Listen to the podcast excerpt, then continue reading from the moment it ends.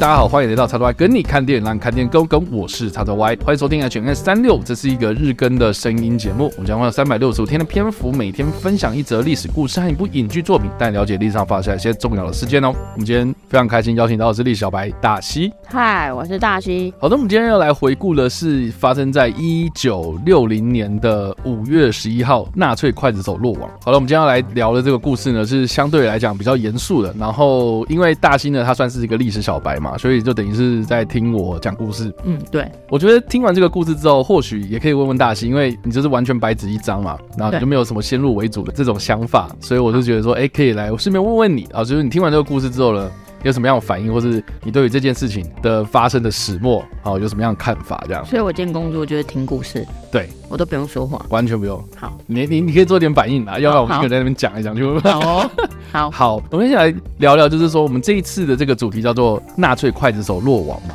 那势必就是说有一个人他被逮捕了。那纳粹刽子手是谁呢？哦，其实大家如果回想一下，就是说我们之前在 H N A 里面呢有介绍过一个叫做万湖会议。这万湖会议呢，其实就是在一九四二年的时候，也就是第二次世界大战期间呐，我们应该都知道说，其实纳粹德国。他们屠杀犹太人嘛，嗯，那他们屠杀犹太人的这个决定哦，其实一开始他们并不是一开始就说好，我们要把犹太人全部杀光光。他们一开始就是分类，就找出犹太人有哪些人赶到某一个区域里面，就是说啊，我规定你们就只能居住在这里，嗯，啊，那个地方呢，我们就称之为 ghetto 这样子。嗯，那这个 ghetto 呢，就是你知道人越来越多，就人满为患嘛，嗯，所以呢，当时的这些纳粹德国的军官们呐、啊，或者是这些高层们啊，政府官员们呢，他们就在万湖这个地方，嗯，开了一次会议，然后呢，最终。他们决定了一个所谓的犹太人最终解决方案，也就是说，我们决定要来屠杀这些犹太人。好，就是这一个会议里面，就是他们决定了这件事情。当然，这个会议啊，内容扯到了什么事情啊，讲了什么事情啊，参与人有哪些啊？这个我们之前的 H N N 就有提到过了，所以大家可以回去听。但不管怎么样了。我们今天要介绍的这个人，也就俗称纳粹刽子手这个人呢，他就是这个万湖会议结束之后，确定要去执行、负责你要去执行这些屠杀犹太人的行动的这个人啊，叫做阿道夫·艾希曼啊。这个人呢，他就是一个纳粹德国的军官。嗯，然后这个军官，他就是啊，说穿了，他就是执行者，就是所谓的刽子手嘛。对，就是哎，交由他去执行这样子。对，那这个人呢，他在二战结束之后呢，他就花了很大很大的功夫。虽然他一开始先被美军俘虏了，然后但是他就逃脱了。逃脱之后，他从从意大利，然后这样辗转逃亡，然后最后跑到了阿根廷这个地方。跑到南美洲，嗯，就他就逃走了这样子，直到呢一九六零年的五月十一号，就是我们今天所介绍的这一个时间点，他被当时的以色列的特工，以色列啊，我们大家应该都知道说，其实犹太人在二战结束之后，他们就建国了嘛，就是今天的以色列这个地方，嗯，那以色列他们当时呢，就是想尽办法要把当时。这些纳粹军官，因为他们知道说，二战结束之后，有像艾希曼这些人，他们就是没有受到正当的，比如说军法审判或干嘛的，嗯，就是他们就是逃亡到世界各地，流亡到世界各地，所以他们。就组织了类似情报单位，这个情报单位呢，简称啊，哈，叫做摩萨德。这个摩萨德的这些特工呢，他们就在世界各地，然后就是去找出来说，哦，有哪些人是，比如说隐姓埋名啊，改了一个名字之后，然后就是隐身在哪里，然后他，但是他就是前纳粹分子这样子。哦，所以呢，当时的这个以色列人就辗转找找找找找，找到了，就是说阿根廷那个地方有一家宾士公司，就 Benz 嘛。嗯，有一家冰室公司里面就是有一个人，哎、欸，很眼熟，嗯，他的来历，哎、欸，好像也很神奇，所以就是去调查，就发现说，哦，他就是潜逃到阿根廷，当时号称纳粹刽子手的这一位艾希曼这样子，嗯，然后呢，这群以色列的特工呢，就在阿根廷这个地方布宜诺斯艾利斯。好，这个地方呢就开始埋伏、跟踪啊，或是去监视这个艾希曼。每天，比如说哦，他很规律嘛，哦，上下班的路线啊，看他几点几分搭公车啊，几点几分下班回家这样子哦。嗯，好，结果就哎，全部规划好了，他们也知道说他住在哪里这样子。这个艾希曼他其实就是在阿根廷哦，过得非常就是舒服的生活，有家啊，有妻子啊，有小孩啊这样子，就在阿根廷那边定居的这样子。嗯。结果呢，就在一九六零年的五月十一号这一天，这些特工就趁着他下班回家的途中，就直接把他绑架了，这样子。哇，对，那这群特工呢，把他绑架就不打紧哦。你想想看哦，一群以色列人然后跑到阿根廷那个地方，嗯，把他们所谓的仇人给绑走，嗯，绑架之余呢，他还要想办法，就是把这个人运到以色列，要让他进行审判嘛。嗯，所以就等于是说，他们又把这个艾希曼啊五花大绑啊，甚至就是平常给他戴眼罩，然后就给他吃镇定剂，然后叫他不要吵这样子，然后就把他绑绑绑绑到那个飞机上，然后从这个以色列的航空公司的一架班机，然后就是伪装，然后让他有一个假身份，然后让他上飞机之后，然后就把他绑回以色列的耶路撒冷这样子。所以这个绑架行动其实某种程度，它很明显侵犯了阿根廷的主权。也让这个以色列跟阿根廷呢两个国家非常的不愉快，闹得非常的不愉快。这样，以色列政府就是硬起来哦，就是说我才不管你这些人，我们就是要让艾希曼呢就地正法哦。所以就在以色列的耶路撒冷地方展开了一个所谓的世纪大审判了，就把这个艾希曼呢啊所有的罪行，呢就是在法庭上面，然后直接给他公布出来。就是说啊，我们还找到证人，然后当初他做了什么哪些事情，然后人证、物证、事证什么的，哦，全部都是丢到艾希曼的面前。然后艾希曼呢，从头到尾他就只有声称说，我只是一个执行者，嗯，就是我是接受命令的，嗯，我不是策划这件事情的人呐，你应该要去找我的上司，嗯，我只是负责去经手这件事情。嗯然后他又讲了一个非常有名的一句话，他说：“我天生呢就会看到这个尸体或者血，我就是觉得很恶心，我怎么可能会去做这种事情？”你们要去找算账，你们应该是找我上面那些人。嗯，我只是一个执行者，他就是从头到尾，他只是讲说，我就只是执行这些命令而已。那如果我不执行命令的话，那等等于是说，当时的那个时空背景，我就是会违抗命令嘛。嗯，那我也难保我的生命啊，这样子。他就只是一直声称说他是奉命行事。嗯，但是不管怎么样啊，在一九六一年，也就是他被绑架回去的隔一年哦，嗯的十二月，他就被判刑。嗯，就被判处有罪，在十二月的时候呢，就是判处死刑啊，但是他又提起上诉，但是呢，这个最高法院呢，哦，还是维持原判，结果呢，就在一九六二，也就是隔一年的五月的三十一号的晚上啊，他就被处以绞刑，他就这样死了。所以这件事情呢，我们之前其实，在 H N A 里面也有提到过啊，有一个非常非常有名的哲学家啊，犹太裔的哲学家叫做汉娜·厄兰，在这个审判期间，就是有去旁观。旁听，然后呢，他也著作了一本书啊，就是叫做《艾希曼在耶路撒冷》啊，也就是说，这一个审判当中，对于艾希曼所有的指控，还有艾希曼他自己啊所声称的这些合理化自己的行为的这样子一个作为哦，嗯，就是有去做了一个非常知名的一个著作啊，这个也是后来。不管是哲学家啦，或是心理学家啊，他们针对这个所谓的权力关系，还有那个权力关系让你丧失这个道德标准的这样子的一个现象，然后所称之为这所谓的路西法现象。这个其实也是套用到我们今天生活当中的任何大小事。好，比如说你爸爸妈妈叫你去买东西，嗯，啊，结果这个他给你十块钱，嗯，啊，结果这个十块钱你不小心丢掉了。嗯，那你回去跟他讲，他就说啊，你不会去偷哦，你不会去抢哦，我给你十块钱呢。嗯，那这个时候你要怎么办？去偷，去挖水沟，或是啊，或是呃，这个当时有一些社会实验啊，有一个非常有名的社会实验啊，我觉得也可以跟大家分享，就是说我忘记是哪一个大学做的这个实验，他基本上就是邀请了很多志愿者，嗯，这个 volunteer，然后来。然后就说好，我们要做实验，然后我们会给你钱这样子，给你 seven eleven 礼券这样。然后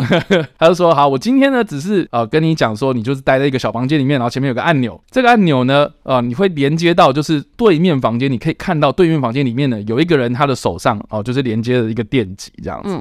然后当呢这个我们实验开始的时候呢，我们会问这个受试者问题，只要他答错，只要他答错，你就是按那个按钮，嗯，你就电他一下这样。嗯，对，然后呢。他只要越答越多，嗯，错误的答案，他的那个按钮就会增加那个福特数，这样，嗯，所以会越电他会越痛，就那不就电死了吗？对，所以就是意思就是说，好，那个受试者啊，这个这些志愿者呢，来到这个受试场地的时候，哦，他就是只要按这个按钮而已啊，嗯，他只是按按钮而已。那上面的人就是跟他讲说，你不要管那么多，你就按就对了，嗯，当然了，就是在房间的另外一边的那个连接电极的那个人是演员呐，嗯，哦，就是。假的嘛，哦，就是就是让他演，哦，就是说他越来越痛苦啊，求饶啊什么，那个志愿者还是继续按按钮，嗯，那后来才会知道说，哦，其实像纳粹德国啦，哦，或是任何的这种比较啊，这个历史上的悲剧的这样的一个共犯结构啦，哦，嗯，哦，他们为什么会丧失自己的道德标准跟这种价值观哦，是因为他把这些程序啊步骤给标准化，嗯，如果你只要去负责这一整套流程的其中一个事情。嗯，你的道德标准就会丧失掉，所以你根本不会管到那么多啊！我就是只按按钮嘛，按按钮有什么差别这样子？嗯，啊，我他们不会认识到，就是说你今天做的这件事情，其实你是一个某某的帮凶。嗯，所以这个艾希曼这个例子呢，其实后来啊，我们有很多这个社会学家哦、心理学家、哲学家什么的哦，都有去讨论，然后就是说艾希曼他为什么会变成这个样子，还有艾希曼他说的这些话是不是合理的？再加上说呢，其实以色列他们当初把艾希曼从阿根廷绑回去以色列，这个的流程到底是不是也合乎道德标准？嗯，哦，是不是也是应该可以这样做？因为他有错在先嘛，所以以色列他就觉得说，哦，我这样做是对的，这样。嗯，好，所以这一整件事情呢，好，是我觉得我们在讨论这一个历史事件，还蛮值得去深思的一件事。嗯，那我们讲到这边，那大兴，你觉得这整件事情给你的感觉是如何？我觉得。历史不就一直重演吗？OK，对啊，就就算是现在也很常有这种事发生吧。啊，如果你是以色列政府，你会去做这件事情吗？你说压他，就是把他五花大绑绑架的方式给他绑回去？我觉得可能会。你也你觉得你会？因为他有错在先，应该说会有民意的施压吧。啊就是民众的愤怒，你不解决，那你就会很难管理这群民众。那你知道当初汉娜·厄兰啊，他自己本身是一个犹太裔嘛？嗯，他自己也是一个犹太人，嗯，然后逃到美国去这样子，嗯，然后他当时就是哎、欸，用这样的一个算是学者的身份，然后去旁听，结果写了一个就是说啊，艾希曼他的这样子的一个报告。哦，其实他这个报告写出来之后呢，就一堆人就是即兴恐吓他啊，或者讲什么，就是说你怎么可以替这个刽子手讲话这样子？嗯，可是呢，作为汉娜·厄兰的这种你知道学者的这个身份啊，啊，他必须这么做嘛。对吧、啊？那你觉得这件事情，哎、欸，他这样做是对的吗？你说换个角度嘛？对啊。如果我今天变汉娜·鄂兰，比如说，好，你我们不要讲你是汉娜·鄂兰，你今天是一个犹太人的受害者，嗯，啊，听到汉娜·鄂兰这样讲，或是看到艾希曼他这样讲，嗯，你会作何感想？会很愤怒吧？对啊，站在受害者的角度，对啊，嗯，就是要原谅并不容易啊。是的。可是你不原谅他，那个人也不会回来。对啊，那那好像也没办法。那如果按照这个艾希曼的视角的话，嗯，对，你觉得他罪该万死吗？我觉得也不一定哎、欸。如果你今天就只是一个纳粹德国的军官，对不对？在二战期间，你上面的人让你就是说，好、嗯，这边有十个犹太人，但没办法，我为了保命，我也只能。就是也是会做嘛？对啊，就是你你这时候就是谁谁管你什么人性啊？我就是为了活下去，我人肉都要吃啊。那可是战败之后，然后你接受这样的审判，就没办法。你觉得哦，你就认了是不是？我我觉得我是蛮认命的人，我可能就会觉得好好好，我觉得以前 以前罪恶多端，现在被人家抓出来，没办法。当然还是会反抗一下，可是就是。该说的都说，这样。对，就是该说的说一说，但呃，大家要不要听，或者是那个当下你也没办法决定啊。好吧，这个也是留给大家的思考了。对啊，两手一摊，杀了我吧。又 不是两手一摊，你大家可以去想一下，就是说 呃，因为其实像我们现在有很多那种什么废死不废死啊，对啊，哦，那种受害者家属啊，你们考虑过受害者家属的感受啊？然后加害者啊，或者什么那种。可是有时候就是要看那些事情发生的背景是什么啊，你不能只是说哦，他就是害人，他就是杀人，嗯，有很多原因，嗯嗯，比如说哦，为为什么，比如说啊，之前为什么郑杰杀人，有的没的，大家要去探讨那背后的原因，不是你只看这件事的表面，是啊。所以我自己个人呢、啊，我自己的立场，其实我已经讲过很多遍了，这样，但是还是有很多那种非理性的人来我这边留言，我也不懂这样。对，但我我自己个人立场会觉得说，呃，就结果论来说的话，我其实是支持废死的。嗯，对，但是我支持废死的理由是什么？是一件悲剧它发生了，一定会有它的理由。但是如果我们今天能够找到这个理由，或是我们能够去深入了解，比如说凶手他在想什么，他的心理状态是什么。或许我们就可以避免下一场的悲剧。那万一他真的心理变态，这也是一个结论呐、啊。但是今天他那这样他就要去死吗？我觉得就是说 啊，当然啦、啊，你说怎么好？你今天支持死刑是为了什么？你是为了要去解决这个民众的愤怒嘛？对、啊，或是这个受害者家属们的这种心理上的不平嘛？以眼还眼，以牙还牙嘛？嗯，哦，这个是天经地义的，大家都知道的道理。好，如果啦哈，我来换一个方式来思考，就是说，如果我们今天把这个人杀了，然后一切的事情都可以解决，下一次也不会有这件事情发生，但就不可能、啊。那我当然支持，我双手支持，就是说，哦，他去死啊，他去赶快去死一死啊，这个当然最好。嗯、但是很多人会说，说至少死刑是会有个恫吓作用嘛，嗯，哦，可是既然如果真的有恫吓作用的话，那为什么现在还有那么多罪犯？这个就是我觉得问题没有解决的根本原因嘛，嗯，所以我觉得其实。像比如说艾希曼啊，他为什么会做这种事情？然后汉娜·厄兰他去写那个报告，我觉得他其实是非常非常有价值的。嗯，当你去思考、去研究说他当时的这个时空背景，他做的这些事情，当下是做了什么样的反应？然后他是什么样的一个心理状态？呃，我觉得这个或许未来，然后我们也不会重蹈纳粹德国的复测啊，嗯，对不对？所以其实我觉得我自己个人会觉得啊、呃，我们把这个艾希曼的这样整件事情来看看，我觉得双方啊，不管是以色列还是阿根廷还是德国啊，我觉得都有错。嗯，但是这些错要怎么样去改进啊？这个是从这一个故事里面我们可以看到，啊，就是说哪些做的不太对的地方啊，我们可以去做改善。我就像绑架这件事情，我就觉得你为什么要绑架嘞？你就是调查出来之后呢，发现说，哦，有这样的一个人在的话，你可以跟阿根廷政府联手啊，你可以去谈啊，你可以去做什么样的事情啊？嗯，对啊，那我我觉得你没有必要就是把人家绑回来啊，那种非法的方式，这样就不对嘛。对，所以这个是我自己个人看法。好哦，好，那既然讲到这一个事件呢，我们可以就是推荐大家可以看一部哦，在二零一八年上映的一部电影，叫做《最终行动》。嗯，那这部片它就是在讲，就是当初这个以色列的情报部门，也就是我们刚刚说的这个摩萨德的特工，他们怎么样去筹划把这个阿道夫·艾希曼从这个阿根廷绑回去以色列的这个整个的过程。哦，对，那这部电影呢，在台湾没有上哦，但是它在 Netflix 上面有。哦，真的、哦？对对，在 Netflix 上面有，就是大家直接打开 Netflix 上面就可以直接看到。嗯、然后这部片一开始我也是被 Netflix 推的啦，嗯、因为我就很喜欢看 Netflix 的一些历史的纪录片嘛。嗯，就他就推一个，我想哇，怎么会有这一部？完全不知道。嗯，然后我又看了一下演员名单，我觉得、嗯、哇，真的好吃惊啊！有谁？有谁？好，他的主角就是演这个摩萨德特工的首领哦，就是奥斯卡·伊萨克。嗯，这个人是谁？忘记了。这个人就是那个《星际大战：原力觉醒》里面的那个 Paul 嘛。嗯，就是开 X 战警的那一位，嗯、呃，或是近期漫威的这个月光骑士，嗯，好啦，要不然就是这个 X 战警里面的那个天启嘛，嗯，对，就是最近有很多这种娱乐大片这样，嗯，那演这个艾希曼的这个人，又是我们之前也有提到过，因为演了甘地而有名的这个班金斯利，哦，对，大家想一下，就是班金斯他自己本身是印度裔的一个。演员，嗯，哦，然后他演一个德国的军官，嗯，觉得还蛮特别的，嗯，啊，但是大家如果仔细去看一下，就是他的扮相，艾希曼老年的那个样子，其实跟班金斯利还蛮像的，哦，真的哦，班金斯利他在演这个德国军官的那个样子，都穿德国军服啊，嗯，然后那个扮相，还有他最后被绑起来的那个样子，嗯，我觉得其实还蛮像。是秃头老人这样，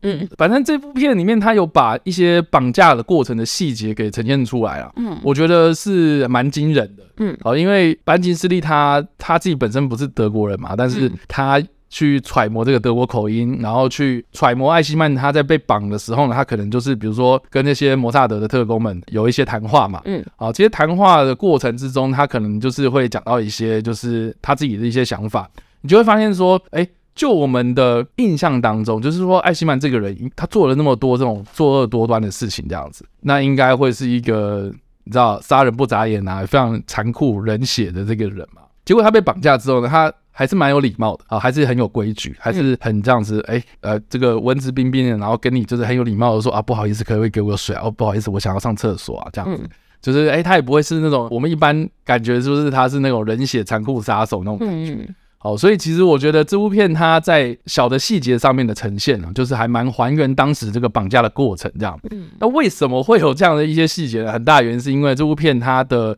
故事的蓝本是根据哦当初有参与这场行动的一个人，一个特工，他写的回忆录这样子。哦，所以它里面有把很多细节给呈现出来。哦，但是。嗯，但是我自己是觉得啦，哦，就是你在看一些历史电影的时候，你会陷入一种两难。嗯，就是说，如果你要呈现太细节、太细节的东西的话，观众会觉得说，你跟我看这个干嘛？睡着会无聊嘛？嗯，然后如果你要做一些改变的话，哦，那个忠于历史的那些历史学家，他们就觉得说，啊，你这个乱改、亵渎历史啊，乱改这样子。对，那我觉得这部片呢，它就是属于前者这样。就是把很多的细节拍非常非常的巨细靡遗。那它片长多长？片长大概两小时左右。哦，那我可能要看三次才看得完。反正中间我觉得还蛮精彩的是他们在绑架的过程哦，因为我刚刚有讲嘛，就是说他们观察这个艾希曼上下班的路程跟时间，嗯，就是发现说你知道德国人嘛，就很会知道很有规矩嘛，很规律的生活，嗯，然后就快一秒也不行，慢一秒也不行，就是要刚好搭到那台公车然后回家这样。嗯嗯，他们在埋伏的过程呢，就是哎。担心，就是说艾希曼会不会今天就错过了这班班车啊？嗯，这样子就是就是那个过程其实还蛮紧张的这样子。嗯，可他花了蛮大的篇幅，就是在描述说哦，他把这个人绑到之后呢，他怎么样去管理这个人，然后到就是说他们怎么样去上飞机。嗯，因为你知道吗？那个时候几个以色列人进来入境。然后结果你出境的时候多了一个人，这样不是很奇怪？嗯，所以他在里面就是有帮他伪造身份啊，做什么事情这样。然后所以我觉得哎，还蛮特别的。嗯，但是呢，这部片我看网络的评价了，好像褒贬不一。怎么说？就是它的制作预算大概在两千多万美金左右。嗯，啊，但是最终好像只有这个一千六百多万美金的票房。哦，就是它在北美是有正式上映，然后就票房表现很差。嗯，然后 Netflix 上架之后呢，就。好像好像评价也没有到很好、嗯、啊，就是大部分都是在卖说哦，就是这两个演员的演技这样子。嗯，然后蛮多的这个影评也都是在讲说他拍的太细了，嗯、然后很流水账这样子。嗯，我自己个人是觉得还可以，还是就不符合一般大众的胃口，因为大家没有要看很真实的历史。我觉得是哎、欸，对、啊，我觉得这题材太硬了。然后我也很惊讶，就是说竟然会有人这样去拍。对，因为这个还蛮偏门的一段历史，还是导导演就是想要圆梦，我不知道。然后我再查了一下这个导演，这个导演非常有趣，他叫做克里斯·魏。嗯，他之前导过了很多非常非常有名的喜剧跟奇幻片，嗯、包括《美国派》喜剧。对，然后他现在拍一个这么非常严肃，然后像比如说他有拍过一些奇幻片，什么《黄金罗盘》啊，嗯，比如《暮光之城》第二集啊，喜剧。嗯然后他最近最近的一次的作品哦，是编剧加监制，就是迪士尼他重拍了《木偶奇遇记》啊，这是在二零二二年的时候拍的，嗯，对，然后那部也是炸烂，然后但是他没有当导演这样，嗯，就他编剧，嗯，所以我就哎还蛮特别的，就是他挑战一个蛮硬的、蛮硬核的这样子的一个历史题材。导演想转型，我不知道哎，感觉是吧？好哦，所以以上的这个就是我们今天所分享的历史故事，还有我们所推荐的电影啊。那一到五分，大西，然后如果一分是，五分是哇哦，那你大概会给几分呢？应该四分吧。四分，只是看到电影我可能会睡着，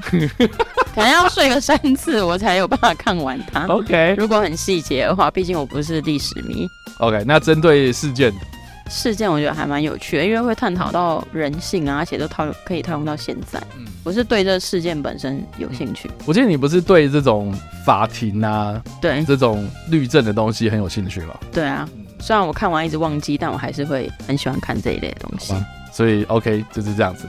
好了，以上的这个就是我们今天所分享的故事，还有我们所推荐的电影啊。不知道大家听完这个故事之后什么样的想法，或者没有看过这部电影呢？都欢迎在留言区帮留言，或在首播的来跟我们做互动哦。当然呢，如果喜欢这部影片或声音的话，别忘按赞、追踪、点数粉丝、订阅我们 YouTube 频道、IG 以及各大声音平台，也别忘在 Apple Podcast 三十八页上留下五星好评，并且利用各大的社群平台推荐和分享我们节目，让更多人加入我们讨论哦。以上就是我们今天的 H&M 365，希望你们是喜欢。我们下次再见，拜拜。